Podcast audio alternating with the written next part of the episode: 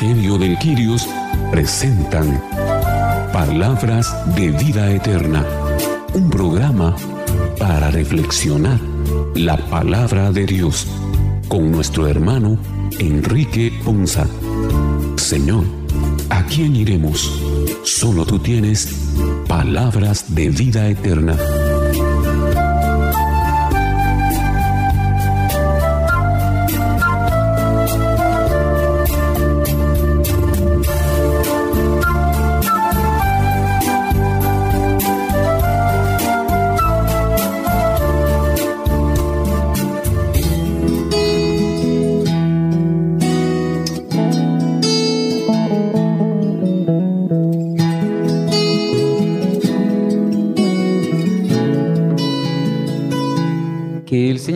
Hermanos, qué bendición y qué alegría para nosotros llegar una vez más hasta ustedes con este su programa Palabras de Vida Eterna, un programa en el que Dios en su infinita bondad y misericordia nos permite la bendición de poder reflexionar su palabra a la luz de las lecturas de la liturgia de este vigésimo séptimo domingo del el tiempo ordinario. Iniciamos nuestro programa agradecidos en nuestro corazón por que Dios nuestro Señor nos regala el don de la vida y nuestra Madre del Cielo, María Santísima, siempre nos acompaña con su intercesión amorosa. También agradecemos a todos y cada uno de ustedes que nos acompañan en este espacio de reflexión y también agradecemos a los hermanos que con sus reflexiones enriquecen este espacio en el que Dios habla a nuestras vidas. Iniciemos también, como siempre, encomendándonos a Dios y para ello nos cubrimos con la sangre de Cristo, invocando el nombre del Padre, del Hijo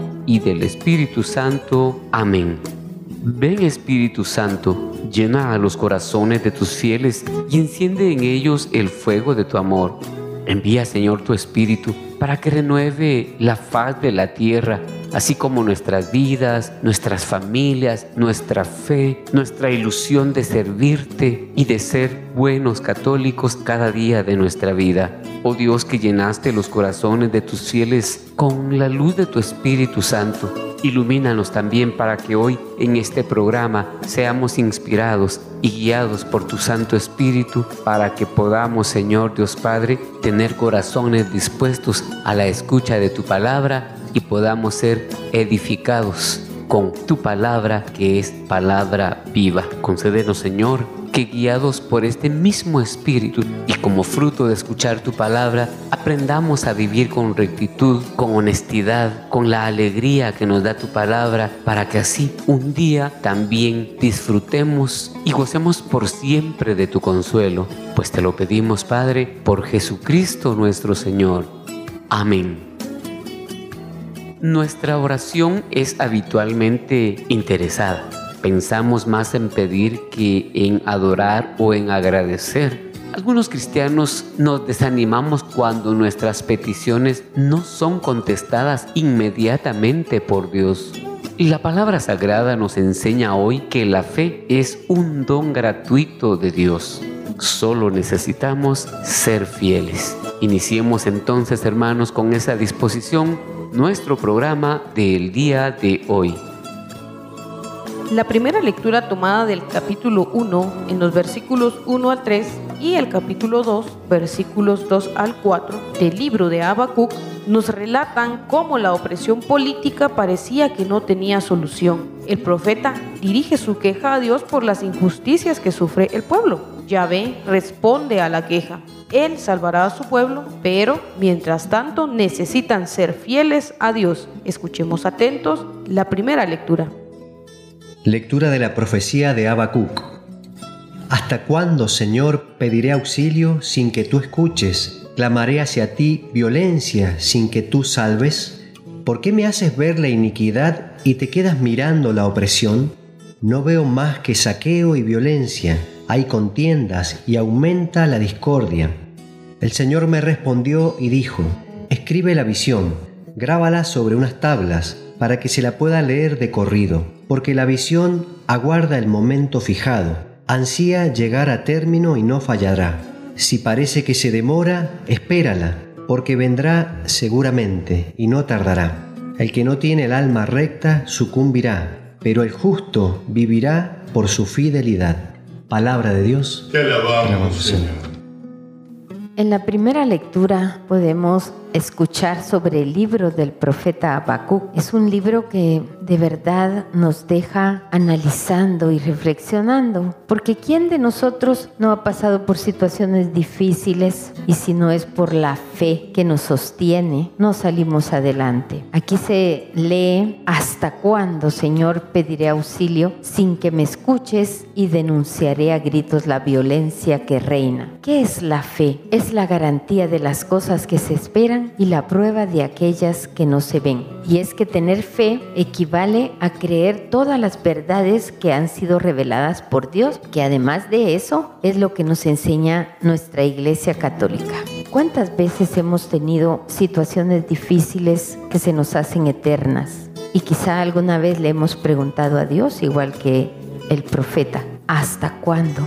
Porque creemos que Dios no, no nos escucha y es que vivimos tantas injusticias en este mundo que podríamos quedarnos hablando únicamente de este mal que es el que acecha al mundo y que muchas veces mucha gente la padece y es lo que reina. Pero nosotros como cristianos católicos que somos, sabemos que aunque haya injusticia y haya opresión, lo que Dios quiere para cada uno de nosotros es la liberación y que siempre vamos a encontrar una respuesta de Dios que creemos que tarda, pero no, para nosotros se hace eterno tal vez el momento en el que llega la tribulación, pero para Dios no hay tiempo y Él siempre nos dice, como dice la palabra, el malvado sucumbirá, sin embargo el justo vivirá por su fe. ¿Y qué es ser justo? Significa hacer la voluntad de Dios, ser agradable a Dios. Para tener fe tenemos que estar seguros y conscientes de que la fe tiene algunas cualidades.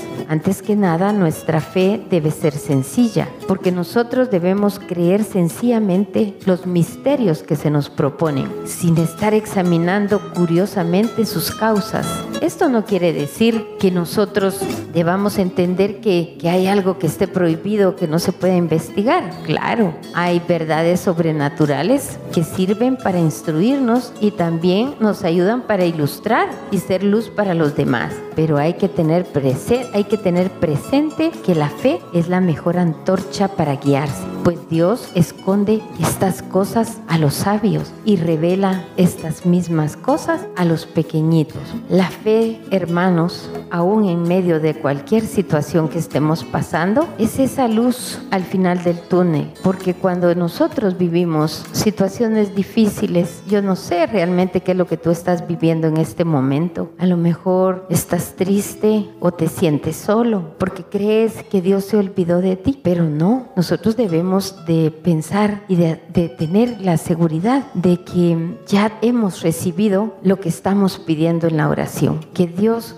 ya inclinó su oído para escucharnos y para darnos esa respuesta, para recibirla, como dice la palabra también en Marcos 11:24. Y la fe también es algo que nos da esperanza, que nos llena de alegría y que nos da paz, porque nosotros creemos, pero no solo creemos, confiamos en ese poder del Espíritu Santo para darnos la fuerza. Pero tener fe, lógicamente, no es dudar, porque quien duda es como las olas del mar que están agitadas y llevadas de un lado al otro por el viento. ¿Cómo debemos agradar a Dios? A través de la fe, porque Él eso es lo que espera. En ningún momento Él se aparta de nosotros, Él siempre está a nuestro lado, Él siempre está contando cada lágrima que tú derramas. La seca y Él dice, hijo mío, hija mía, por muy difícil que esté tu situación, no te olvides que te amo. Y como dice en la misa, algo tan precioso, tuyo es el reino, tuyo el poder y tuya la gloria, Señor. ¿Por qué? Porque no hay otro reino más grande que el reino de Dios. Tuyo es el poder.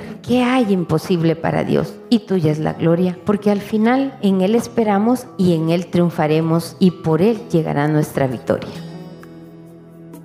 Al escuchar esta lectura me dije con mucha pena y un poco de vergüenza, esa soy yo. ¿Cuántas veces te he reclamado a ti, Señor? Y te he dicho, ¿hasta cuándo, Señor? Te he suplicado, te he implorado. Y esta frase me impactó más, sin que me escuches. Y ahora le digo, perdón Señor, porque la que no escucha soy yo. En mi dolor, en mi desesperación, en mi impaciencia, quiero respuestas rápidas, respuestas que vayan según mis expectativas y mis ideas. Porque para arreglar las cosas, en nuestra mente somos increíblemente rápidos e impetuosos. Y obviamos muchas veces que estas cosas o estas consecuencias pueden hacernos daño o peor aún, hacerle daño a los demás. Si hago el ejercicio de preguntarme qué me gustaría que, qué me gustaría que me hagan a mí, sería una lista llena de bondades, de amor y de paz. Eso era lo que pedía a hasta el cansancio por su pueblo. Sufría por las injusticias y no entendía muchas cosas que pasaban, pero él era un hombre que sabía a quién dirigirse y se dirigió a Dios. En tiempos de pandemia, en tiempos de injusticia, en tiempos de dolor, en tiempos de miedo, ya sea que nosotros pasemos por estas cosas o a las personas que amamos o conocemos, nos duele. Nos duele lo que pasa. No podemos negar que hoy por hoy estamos viviendo tiempos muy violentos, tiempos de desconcierto, pero estamos de pie. Y aún así seguimos buscando a Dios porque confiamos en Él, en su poder, en su sabiduría. Pero no todo lo que hemos hecho a veces nos convence, pero su amor y su misericordia por cada uno de nosotros vive en nosotros y es grande. Un hijo confía en su padre y eso nos ayuda a vivir.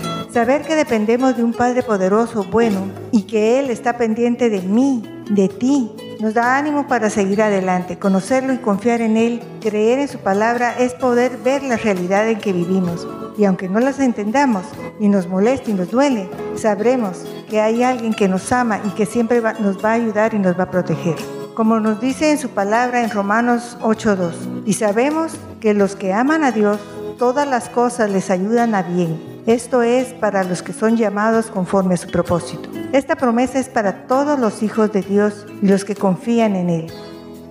En esa lectura, una de las dudas que siempre nosotros, justificando nuestra acción, nuestro comportamiento y nuestras actitudes, decimos, Señor, ¿por qué te tardas? Señor, ¿por qué haces esto? Mira, Señor, la necesidad que tengo. Mira, Padre, esto, mira lo otro. Y empezamos a clamar a Dios de una forma acusándolo, de una forma de queja, de una forma de muchísimas situaciones. Y una de las cosas que tenemos que aprender a ver es hasta cuándo yo de verdad le voy a pedir ayuda, hasta cuándo yo de verdad me voy a disponer y hasta cuándo yo de verdad me voy a convencer de precisamente clamarle a Dios en oración y poder dejar que Él sea Dios para que Él luche esas batallas, que Él me dé las soluciones y que Él me apoye en esas circunstancias de la vida.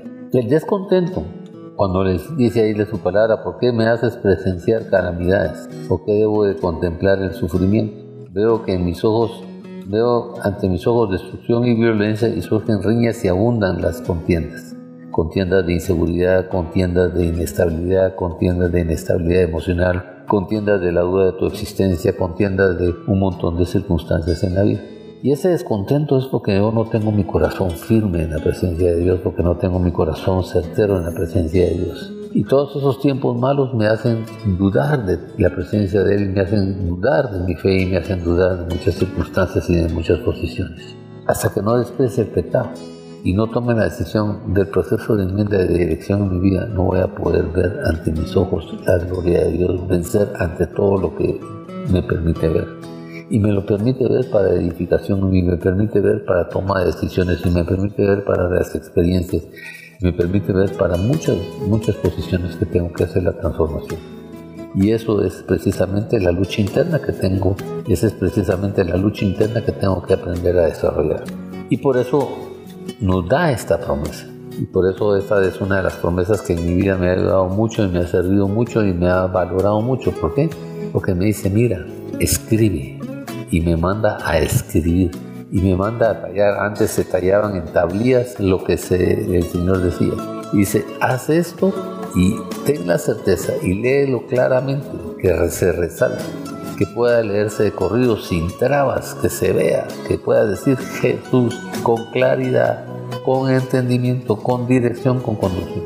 Porque la visión y la promesa se realizará en el tiempo señalado, hacia su cumplimiento y no dejará de cumplirse jamás lo que el Señor nos ofrece. Por eso Él nos llena de esa expectativa, nos llena de esa ilusión, nos llena de esa formación, nos llena de esa esperanza y nos llena de esa visión profética para que nosotros nos llenemos de esa fortaleza espiritual y de esa seguridad y de esa certeza. Y cuando haya un reto, decirle al Señor, Señor, yo voy a escribir, esta promesa en mi vida y la voy a leer con claridad y la voy a leer con bendición y la voy a leer con seguridad porque sé que me la vas a cumplir. Solo tengo, dame la fortaleza, el entendimiento y la certeza de darle el tiempo que necesita tener para poder caminar en el proceso de la corona de mi vida. El Señor espera en el Señor, por eso Él dice, espera en mí, espera en el Señor y verás la gloria de Dios en tu vida. Qué bendición hermano en esta lectura poder entender que las promesas ahí están, esperando el tiempo de Dios, esperando el momento de Dios y la oportunidad de Dios en mi vida para desarrollarlas, cumplirlas y vivirlas con toda la libertad, con todo el amor y con toda la bendición en el nombre de Jesús.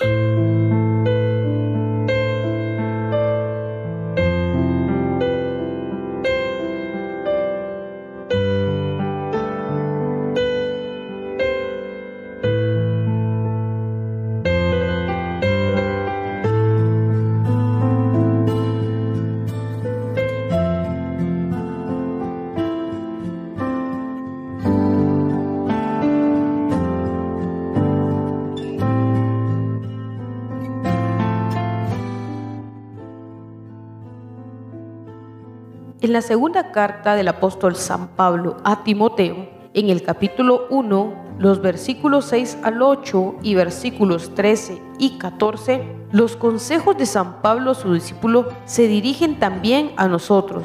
Nosotros hemos recibido los dones del Espíritu Santo para el bien de la comunidad. Con nuestra vida y palabras debemos luchar por la pureza de la fe. Prestemos atención a la segunda lectura. Lectura de la segunda carta del apóstol San Pablo a Timoteo.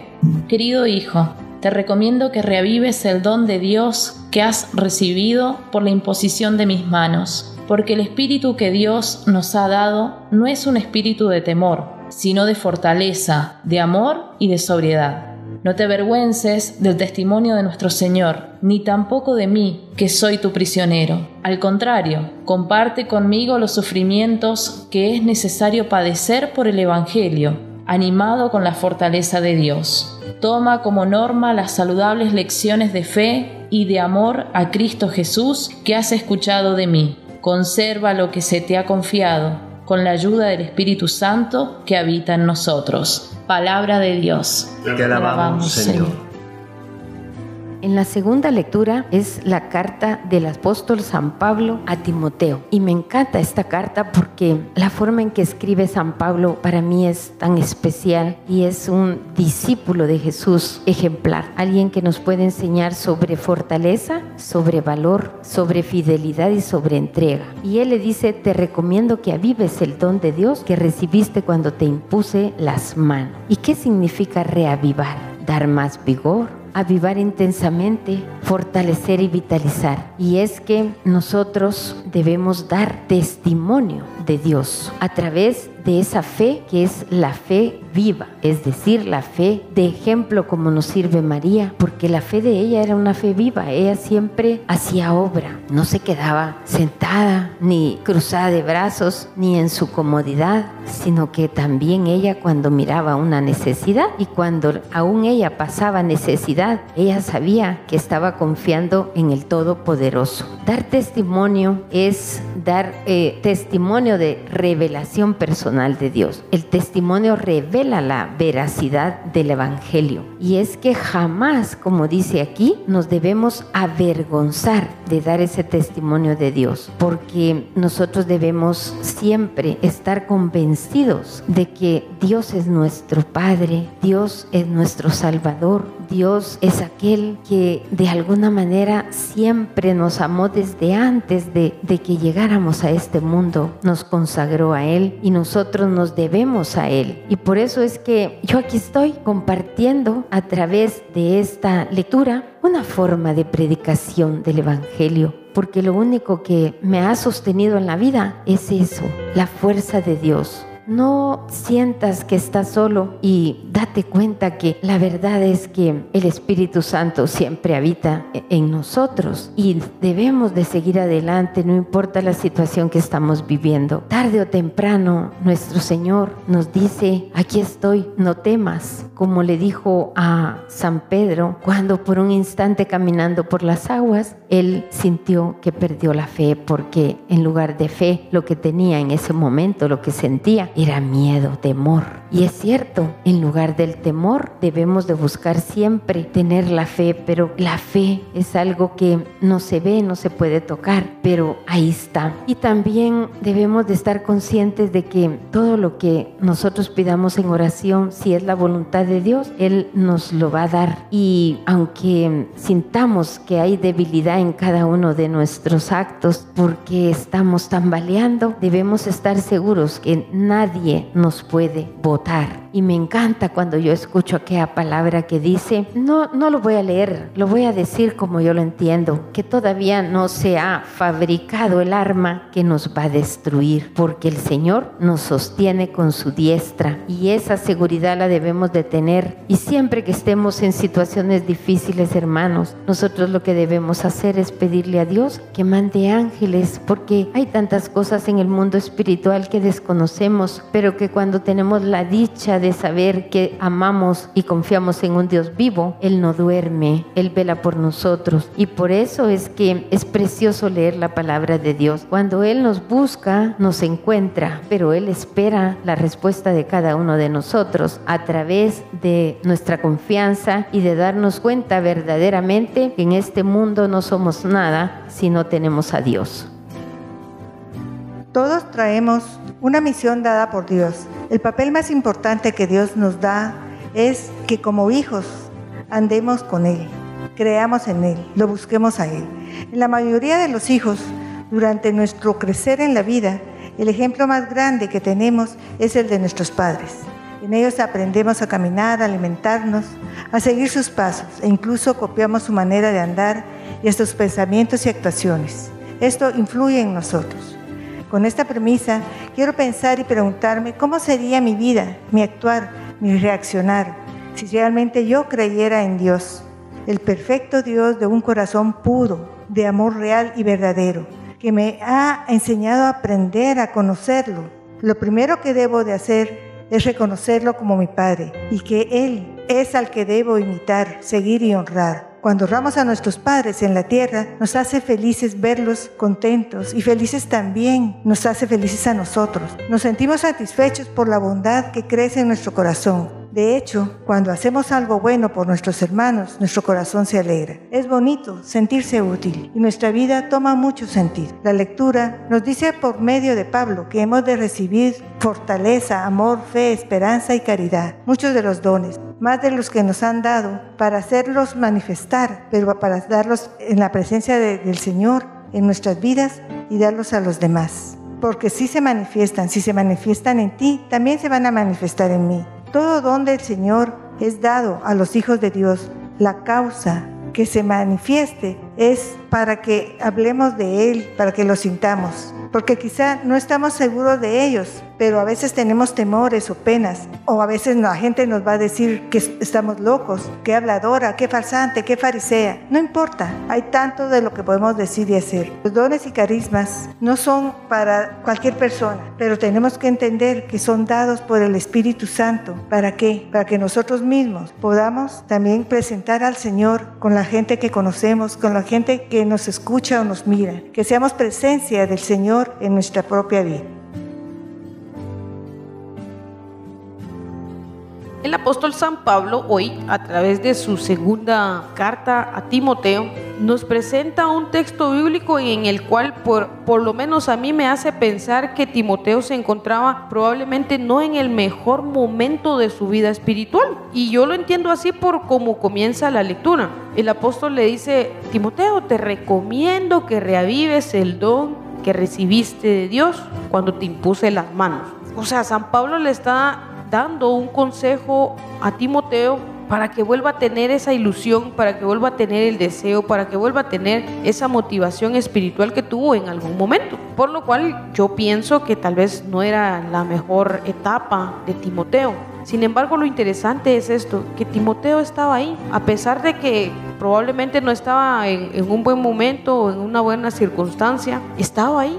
No dejó tirada la toalla como decimos, no se alejó de su servicio, no se alejó de su discipulado, él continuaba ahí, tal vez un poco cabizbajo, sí, probablemente, tal vez con la esperanza medio perdida, es posible, pero lo interesante de esto es que Timoteo seguía ahí, seguía en la lucha, seguía en el esfuerzo. A pesar de que las cosas no iban de la mejor manera, estaba ahí. Y hoy el Señor nos quiere decir eso también. Estas palabras vienen también para nosotros. Tal vez hoy nuestro estado anímico, espiritual y probablemente mental y físico no sea el mejor, pero textualmente nos lo dice hoy el Señor. Te recomiendo que reavives el don de Dios que hemos recibido. Hoy ese es el primer mensaje de motivación que el Señor nos quiere hacer a través de esta palabra, que reavivemos el fuego del Espíritu de Dios que habita en nosotros, que reavivemos ese amor de Dios que en algún momento fue sembrado a través de la semilla en nuestros corazones. Hoy realmente reavivemos eso, volvamos a vivir con ilusión,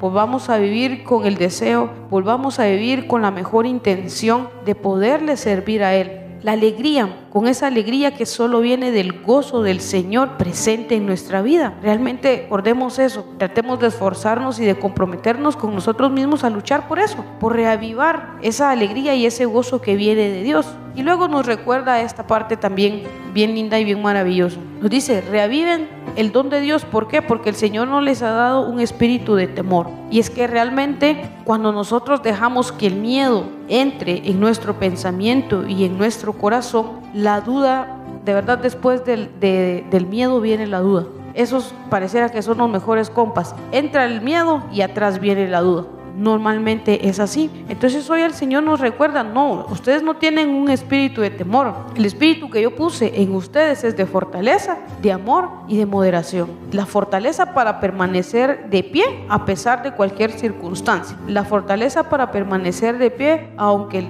piso pareciera que se nos mueve. Para permanecer ahí fuertes, para permanecer ahí con toda la, mejor actitud para enfrentar la circunstancia que sea que se venga, confiando en que Dios está con nosotros. Y también ese otro don tan maravilloso como es el amor, ese espíritu de amor que también el Señor ha puesto en nuestros corazones. Si hoy por hoy está medio apagada esa vela, hoy nos invita a volver otra vez a echarle fuego a esa hoguera, fuego a esa hoguera de los dones y los espíritus y el espíritu de Dios que habita en nosotros para poder tener de nuevo ese gran gozo de servirle, de buscarlo, de estar ahí a la disposición de él para para pues hacer todo lo que él nos nos pida para cualquier llamado que él nos haga, nosotros estar ahí sin ningún temor de al Señor que le queremos servir, que queremos ser sus discípulos, que queremos ser parte de los trabajadores del reino de él. Luego nos dice la palabra del Señor, esto que es bien importante, de verdad súper, súper importante, que no nos avergoncemos de dar testimonio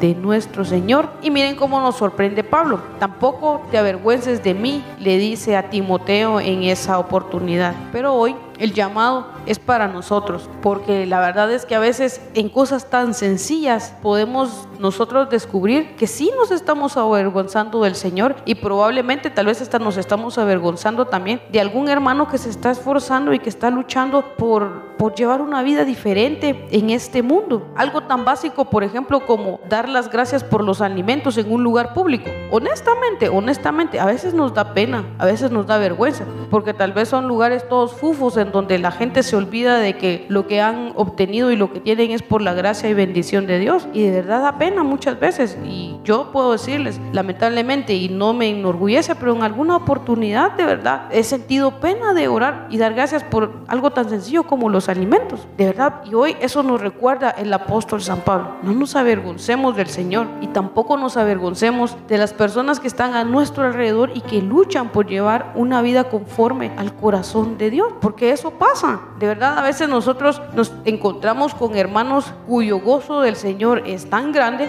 que, que lo quieren expresar a los cuatro vientos y que lo quieren gritar a los cuatro vientos. Y a veces, pues uno se siente incómodo porque aquí lo, lo, lo importante de esto es lo siguiente. No, no es necesario que estemos dentro del templo para demostrar ese gozo que viene del Señor. El gran reto es demostrar ese gozo que viene de Dios allá afuera, allá donde no están tus compañeros o tus amigos de la comunidad, allá donde no está están tus amigos del, del, grupo de oración, allá donde está la mara que anda viviendo en el mundo. Ahí es donde tenemos nosotros que sacar realmente ese gozo del Señor y no sentir la pena, ni sentir vergüenza, ni nada, sino por el contrario, sentirnos privilegiados de que hemos sido escogidos, de que hemos sido llamados y de que ha sido en nosotros derramados esos dones para testificar que si en algún momento de la vida fuimos lo peor de este mundo, hoy por hoy nos estamos esforzando por llevar una vida diferente. Y ese es el testimonio que también estamos llamados a compartir para los demás, para que ellos también puedan tener la esperanza de que si Dios ha hecho cosas grandes y maravillosas con nosotros, pues también lo puede hacer con alguien que está en una condición parecida, igual o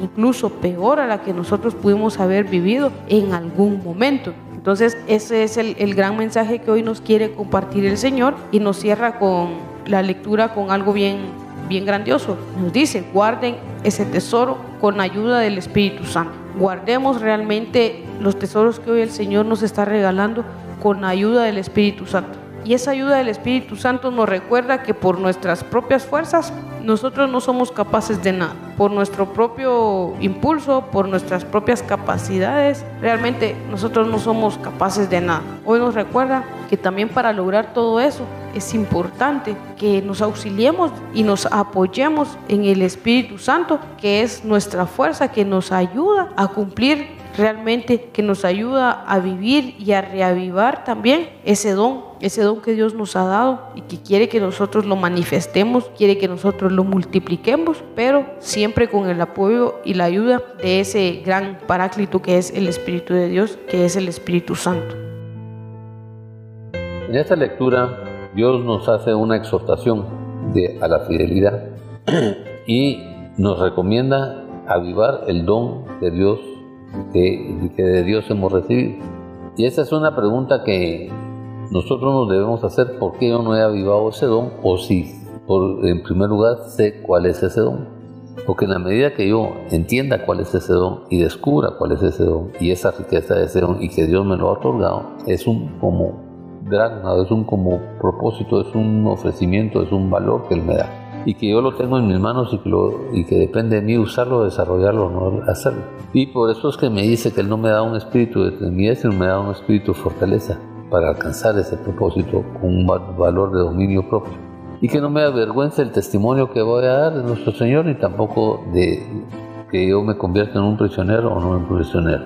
Él quiere que nosotros seamos algunas veces intrépidos, pero que vivamos y experimentemos ese amor espiritual y esa, ese poder espiritual que Él nos tiene y que a través de esas dos cosas espirituales tenemos que entender que se van a desarrollar muchas cosas en positivo y que todo esto va a ser una realidad en nuestra vida porque hay promesa y cumplimiento y que muchas veces creemos que las personas no nos van a atender, que no nos van a dar, pero cuando vamos con la certeza en el nombre de Jesús, Él derrotará todos esos obstáculos, quitará todos esos obstáculos y nosotros empezaremos a disfrutar de ese don, de esa bendición y reavivaremos muchas cosas en nuestra vida. Esto requiere de mucha piedad, esto requiere de mucha sinceridad y esto requiere de mucho cultivo personal, pero también requiere de mucho sacrificio, de mucho esfuerzo y de mucha entrega. ¿Para qué? Para poder estar en esa fortaleza y en esa dirección y en esa conducción que quiere que desarrollemos y que vivamos en los procesos de la vida. Esta parte para nosotros es importante. ¿Por qué razón? Porque a través de esto nosotros es Vamos a vivir sufrimientos, pero ¿de qué manera los vamos a vivir? Vamos a sufrir padecimientos, pero ¿de qué manera vamos a vivir?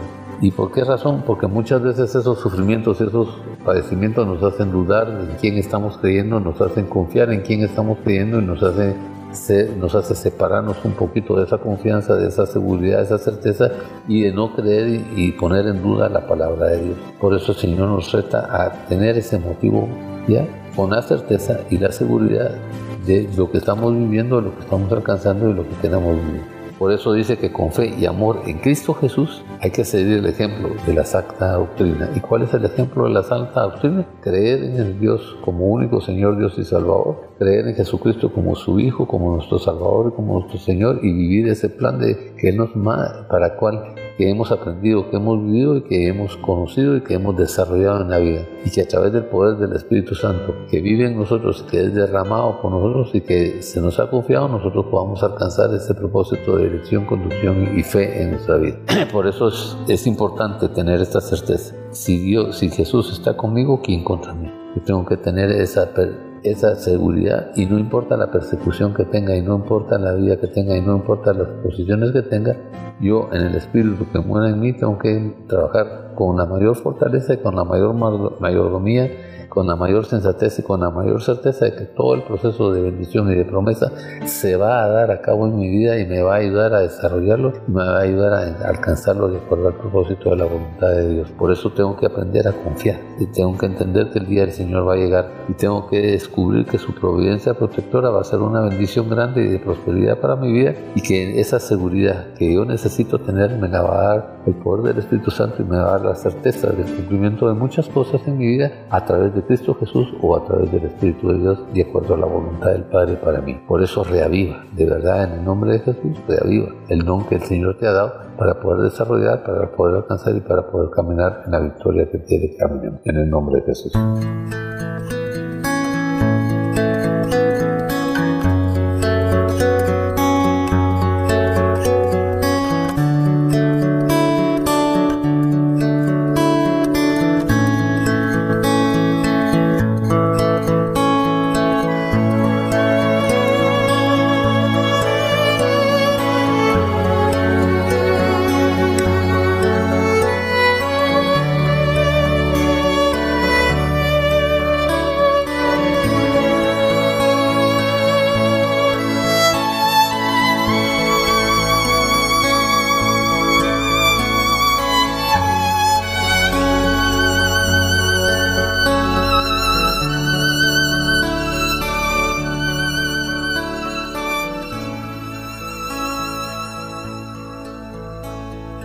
El Evangelio de San Lucas en el capítulo 17, los versículos del 5 al 10 nos recuerdan que la fe es un don completamente gratuito.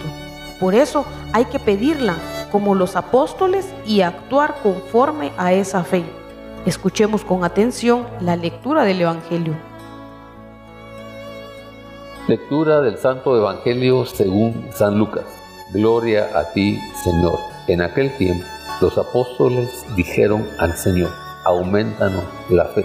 El Señor les contestó, si tuvieran fe, aunque fuera tan pequeña como una semilla de mostaza, podrían decir a ese árbol frondoso, arranca de raíz y plántate en el mar, y los obedecería. ¿Quién de ustedes, si tiene un siervo que labra la tierra o pastorea los rebaños, le dice cuando éste regresa del campo, entra enseguida y ponte a comer, no le dirá más bien, prepárame de comer y ponte a servirme para que yo coma y beba. Después comerás y beberás tú. ¿Tendrás acaso que mostrarse agradecido con el siervo porque éste cumplió con su obligación? Así como ustedes, cuando hayan cumplido todo lo que se les mandó, digan, no somos más que siervos, solo hemos hecho lo que teníamos que hacer. Palabra del Señor, gloria a ti, Señor Jesús.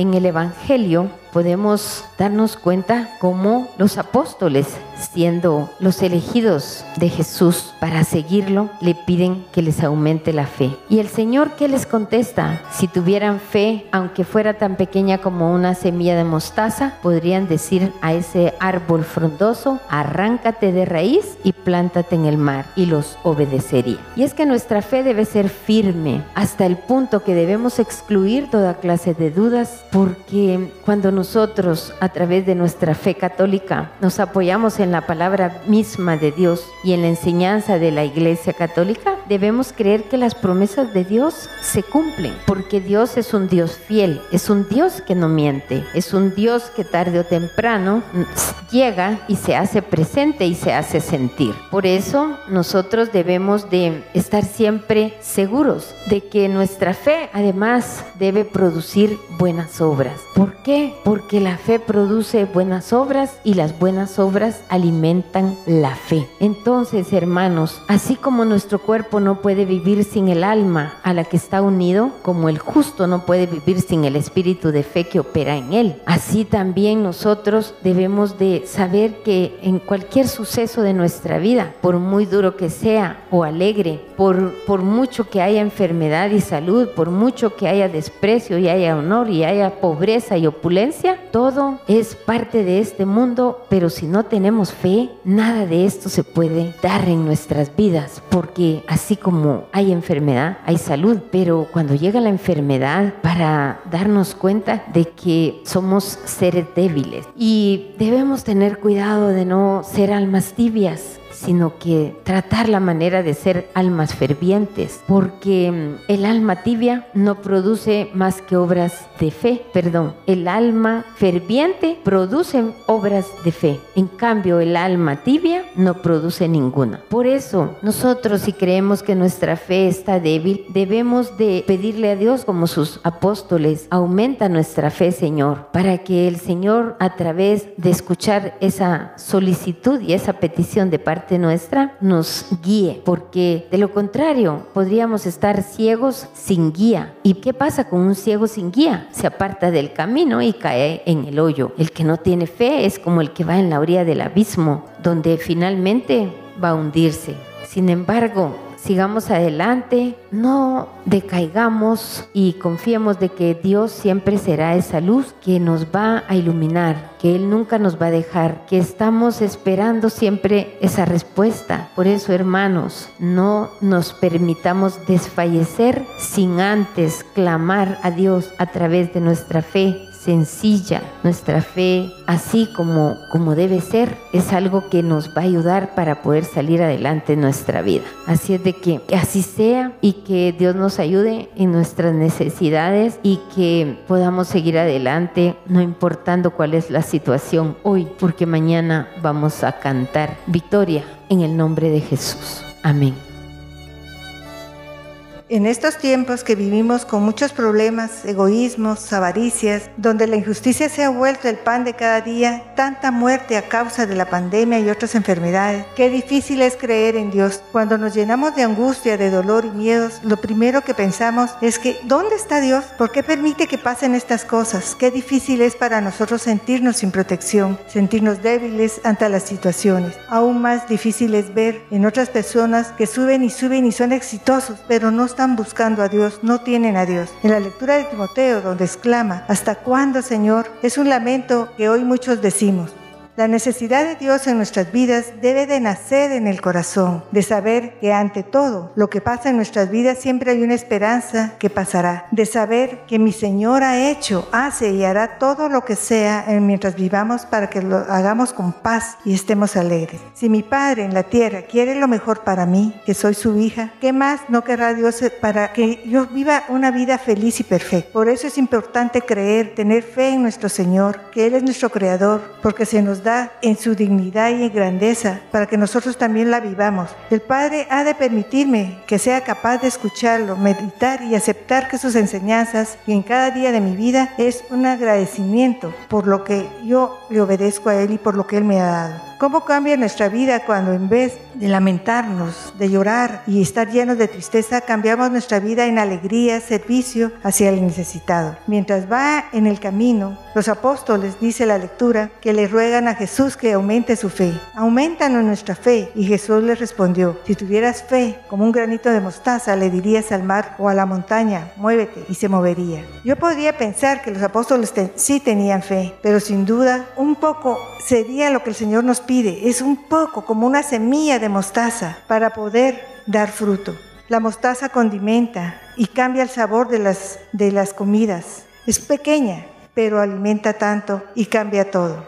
La fe en Jesús es esa fe la que Él nos propone. Quiere que tengamos, pues, ese pequeño granito de mostaza, ese pequeñito, porque de lo demás se encarga Él. Esa pequeña confianza en Él es la que nos vuelve a levantar las numerosas veces que hemos caído, donde lo reconocemos a Él con su poder y su amor, para que en las cosas ordinarias nosotros podamos permitirle a Él manifestarse en las cosas más extraordinarias. Y aunque sea pequeño nuestro cambio de, de otro, si vivimos en fe con Dios, se transformará nuestra vida, la vida de los que nos rodean y la vida de, los, de nuestras comunidades. Solo tengamos fe, que con llevar mucho amor, pero un poquito, y se inunda de sabor, ese amor del Señor inunda a todos los demás y a todos los, los que nos rodean. La liturgia a través del Evangelio de San Lucas nos presenta una parábola que muchas veces hemos escuchado, bastante conocida por cierto, y nos habla sobre la parábola de la semilla de mostaza. Y yo quisiera compartir con ustedes lo, esta parte que me llama mucho la atención y me sorprende del, del Evangelio, cómo los apóstoles se dirigen a Jesús y le piden algo que pareciera ser básico y sencillo, y, él, y ellos le dicen a Jesús, aumentanos la fe. Pero lo que a mí me sorprende es la respuesta con la que Jesús les habla a ellos. Si tuvieran fe, yo me quedo con eso, el resto lo sabemos y lo conocemos casi que de memoria, que hasta alabanzas hay, hay de eso. Pero esta parte, si tuvieran fe, eso nos hace descubrir cuán equivocados estamos. Porque mientras nosotros como, como seguidores, como hijos, como miembros de la iglesia, le decimos al Señor, aumentanos la fe, creyendo que tenemos fe, el Señor nos baja del avión, pero así bien olímpicamente, si tuvieran fe. Ay, pobrecitos mis gordos, no saben lo que están diciendo. Tan chulos ellos creen que tienen fe, pero honestamente el Señor hoy nos hace ese recordatorio. De verdad, tenemos fe. ¿De verdad tenemos fe? ¿O por qué creemos que tenemos fe? Pienso yo que vale la pena hacer una autoevaluación de, de esto, si cuando le pedimos al Señor que nos aumente la fe, Él no nos responde si tuvieras fe, porque si nos encontramos con que la respuesta de, Jesús para nosotros hoy también es esta, si tuvieras fe, entonces creo que la petición está equivocada, creo que estamos llamados a pedirle a Él en primer lugar que nos ayude a iniciar a tener fe, que nos ayude a, ir cultivando, a ir cosechando fe en nuestro corazón. Valdría la pena iniciar por eso con empezar a, llenar nuestro corazón y nuestros sentimientos de la fe en Dios para que algún día en el nombre de Jesús podamos llegar realmente con todo el orgullo del mundo y decirle, aumentanos la fe, ya teniendo la certeza de que, verdad, por lo menos si tenemos un poquito de fe, en primer lugar. Y luego, pues nos dice el Señor a través de la parábola y nos da un ejemplo. Y dentro de ese ejemplo que se habla sobre, sobre el siervo, entendemos esto, que como siervos del Señor, nosotros debemos de tener bien claro eso, somos siervos, somos sus servidores. Y cuando nosotros tenemos claro cuál es el, oficio o la definición y el significado del ser servidor, creo que nos ayuda muchísimo a tener los pies sobre la tierra y a saber cuál es el papel que nosotros debemos desempeñar en nuestro servicio. Porque a mí me encanta mucho cómo les dice el Señor, cuando ustedes hayan cumplido todo lo que se les mandó, digan, no somos más que siervos, solo hemos hecho lo que teníamos que hacer. Guardar esa humildad es todo un reto, porque la verdad es esta, cuando nosotros medio comenzamos a, sobresalir, por así decirlo, en nuestro servicio, nuestro ego muchas veces nos gana y quisiéramos que todo el mundo nos aplauda y que todo el mundo nos ensalce y nos diga que qué pilas somos y cuidadito y nos cambian de un servicio en el cual nos, ha, nos hemos desempeñado porque nos enojamos, porque creemos que están denigrando nuestro servicio. Pero miren, hoy el Señor nos dice eso, o sea, ustedes son servidores. Si es un servidor, aprenda a servir, aprenda a obedecer obedecer, aprenda a hacer lo que, le, lo que le manden a hacer, como nos dice claramente hoy el Evangelio. Si a usted le piden que colabore limpiando los sanitarios, ok, como nos dice el apóstol San Pablo, todo lo que hagan, háganlo como si fuera para el Señor, con agrado, con amor y, con toda la mejor intención. Si a usted lo ponen a predicar, pues igual, de la misma manera. Si a usted lo ponen a que hoy eh, ayude a servir los alimentos, yo qué sé, cualquier cosa, cualquier cosa. Es decir, nos hemos equivocado tanto y hemos mundanalizado tanto nuestro servicio que también hemos equivocadamente establecido categorías de servicio, como si un servicio fuera más importante que otro. Y hoy el Señor nos recuerda que no es así. Servicio es servicio y punto. Y para los ojos de Dios, todos los servicios tienen el mismo valor. No, no es que hayan unos que sean más... Eh, como que VIP y otros que están en la general o en gras. No, no es eso. Simplemente todos tienen el mismo valor. Todos estamos llamados a ser siervos y todos estamos llamados a lo siguiente, a hacer lo que tenemos que hacer. Así que hoy tenemos esa invitación y tenemos ese gran reto también de compromiso, de bajarle un poco a nuestro orgullo, a nuestra vanidad, a nuestra superficialidad y apoyar. Realmente cuando el Señor nos llame a servir, no le hagamos carita o no estemos viendo que yo no quiero hacer esto porque a mí me gusta hacer mejor aquello. No. O sea, si el Señor te está llamando a hacer X, Y o Z eh, servicio, pues si le vas a decir que sí, hazlo con amor y hacerlo de la mejor manera si no te agrada lo que te está llamando a hacer el Señor, entonces por lo menos creo yo que por respeto, lo mejor que podemos hacer también, y es válido, es decir, entonces mejor no muchas gracias. Pero yo lo que te quiero decir, hermano, es esto. Cuídate realmente de caer en un servicio por compromiso, como lo hacemos muchas veces en el mundo que por compromiso, que por la pena o más bien por la falta de valor de no decir que no, preferimos hacer algo aunque no lo hagamos de corazón. Y en el mundo tal vez eso no es tan importante, pero en las cosas de Dios yo creo que ahí sí vale mucho, porque para el Señor recordemos que lo que más importa es la intención de nuestro corazón, tal como lo dice también en, el Evangelio, cuando nos pone el ejemplo de la viuda que da su limosna, pero era poco tal vez sí, pero era con todo su corazón, era todo lo que ella tenía. De nada servía llegar como el, el, otro que estaba dando su limosna, jactándose de que él daba mucho, pero lo hacía por un orgullo, para que los demás lo vieran, para que los demás dijeran, puchica, este sí, este sí da un montón, tal vez hasta con la intención de hacer de menos el aporte de los demás. Eso es lo que hoy debemos de evaluar realmente. Si estamos dispuestos a ser siervos del Señor, estemos dispuestos a servir en lo que Él nos llame y hagamos, como dice la palabra de Dios, hagamos lo que teníamos que hacer. Punto. Que esa, de aquí en adelante, esa sea nuestra nuestro frase o nuestro lema de servidores. Yo no hice nada, simplemente hice lo que el Señor me mandó a hacer. Yo creo que eso también es parte del carácter de humildad que como hijos de Dios debemos de aprender a cultivar. Así que pidámosle a Dios que Él nos ayude a vivir en humildad, en el servicio que Él quiere que nosotros le prestemos. Nos habla el Señor en diferentes aspectos. La fe es tener esa confianza, esa seguridad, esa certeza de que lo que se nos dice y lo que tratamos de vivir se nos va a cumplir. Nosotros andamos siempre pidiendo más fe y más fe y más fe. El Señor facilita que nosotros descubramos y entendamos en dónde está esa fe y que podamos alcanzar el propósito de esa. Pero no la cultivamos y no la trabajamos. Y todas esas promesas las desgranamos y las dejamos pasar. El Señor nos da un reto y nos dice, mira, deja que tu fe sea del tamaño de la semilla de un grano de mostaza. No necesitamos mayor, sino simplemente tener esa confianza, tener esa seguridad, tener esa certeza, tener esa convicción, tener ese conocimiento, tener ese entendimiento de que es una realidad verdadera en nuestra vida, que la obra de Dios, que Dios quiere realizar, es, se va a hacer. Las imperfecciones humanas y la falta de humildad en el Señor por el engreimiento que tenemos, no nos permite a nosotros ver esa obra grandiosa de Él, no nos permite descubrir esa obra grandiosa de Él. Y entonces empezamos a servirlo de la, mes, de la manera que no es y empezamos a, muchas veces abusar de la gente que nos trabaja para con nosotros, empezamos a abusar de muchas ciertas circunstancias. ¿Y por qué? Porque el engreimiento, la soberbia, la vanidad y la posición que manejamos creemos que podemos abusar de muchas cosas de los demás. Una de las cosas que es importante aprender a vivir es que si soy jefe tengo que aprender a respetar y valorar la vida de con quienes conmigo trabajan y la vida de los empleados que Dios permite que tú tengas. Porque si no los tuvieras te tocaría hacerlo a ti y eso a ti no te gusta desarrollarlo, ni como a mí tampoco me gusta desarrollarlo.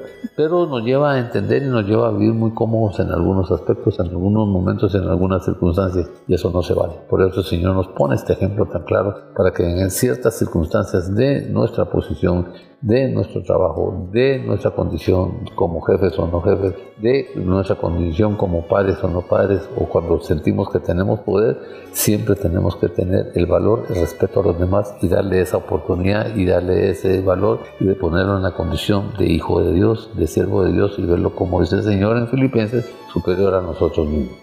¿Somos siervos inútiles o somos siervos útiles? Lo importante es descubrir cuál es tu deber todos los días y disfrutar y tratar de cumplir ese deber todos los días y caminar en ese deber y hacia ese deber todos los días. ¿Cuáles son las obligaciones hacia Dios? La humildad, la docilidad y la obediencia. en primer lugar, a tratar de manejar las imperfecciones humanas que tenemos en segundo lugar y disponernos a ser empleados de Él para tratar de servir con alegría y transformar y cambiar las cosas que Él quiera para que ese, proceso, ese plan y ese desarrollo que Él tiene para con nosotros se desarrolle, se haga y se cumpla y de, manera, de esa manera nosotros vamos a aprender a manejarnos, a descubrirlos y a valorar la obra de Dios en nuestra vida. Hoy nosotros ni valoramos muchas cosas terrenales y no mucho menos valoramos a Él en el servicio que Él nos da y abusamos de esa confianza. ¿Por qué? Porque entendemos que Jesús vino a servirnos y en esa confianza nos confiamos en su benignidad, abusamos de su misericordia, abusamos de su perdón, abusamos de su restauración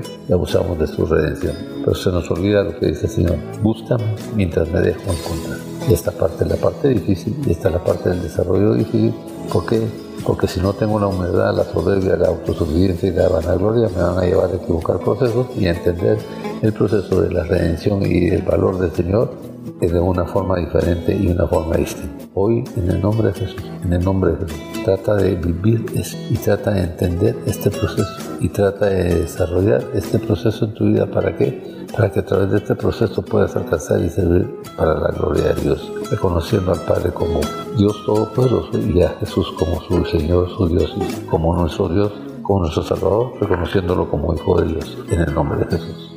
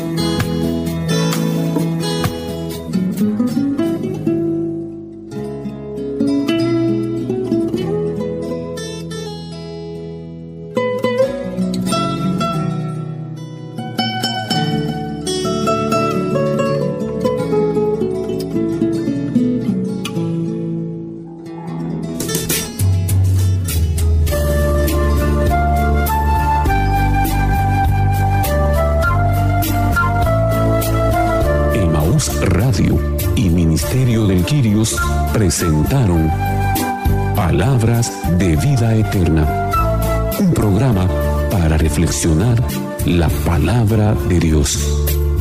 Señor, ¿a quién iremos? Solo tú tienes palabras de vida eterna. Reporte este programa a Emaús Radio o búsquenos en Facebook como Ministerio del Girios. O visítenos en Avenida Reforma 1554, zona 9, edificio Reforma Obelisco, locales 8 y 9, segundo nivel, Ministerio de Quirios.